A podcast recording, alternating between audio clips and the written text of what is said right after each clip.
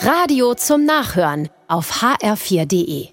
Welche Abschiedssituationen fallen euch ein? Mit dieser Frage sind wir in einer Gruppe mit jungen Erwachsenen in einen Besinnungstag zum Thema Abschied nehmen eingestiegen. Und die jungen Leute haben dann ganz viele Situationen genannt.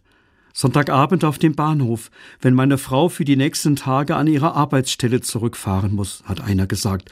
Und eine andere, als meine Oma gestorben ist. Wieder ein anderer, als meine Freundin mit mir Schluss gemacht hat.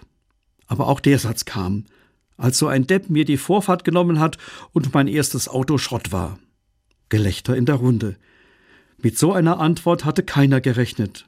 Klar, Tod und Trennung fallen einen immer ein. Aber dieser Beitrag wurde zum Einstieg nicht nur auf die großen Abschiedssituationen, sondern auch nach dem Abschieden im Alltag zu schauen. Und auf einmal sprudelte es, wenn ich abends ins Bett gehe und den Tag zurücklassen muss, als meine kleine Tochter in den Kindergarten gekommen ist.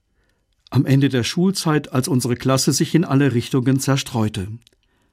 Es gibt viele Abschiedssituationen.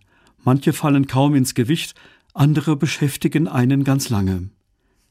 Wir haben in der Gruppe danach geschaut, was kann helfen, einen Abschied zu gestalten. Das Wichtigste, Abschiede nicht verdrängen. Dann kann ich mich darauf vorbereiten und ich kann schauen, was mir hilft. Ein einfaches Beispiel. Abends noch einmal auf den Tag schauen. Was hat mir Freude gemacht? Was ist schiefgelaufen? Zwei Fragen, die zum Nachdenken anregen und sie helfen, den Tag loszulassen. Die kleinen Abschiede können dann so etwas wie Übungen für die großen Abschiede des Lebens sein.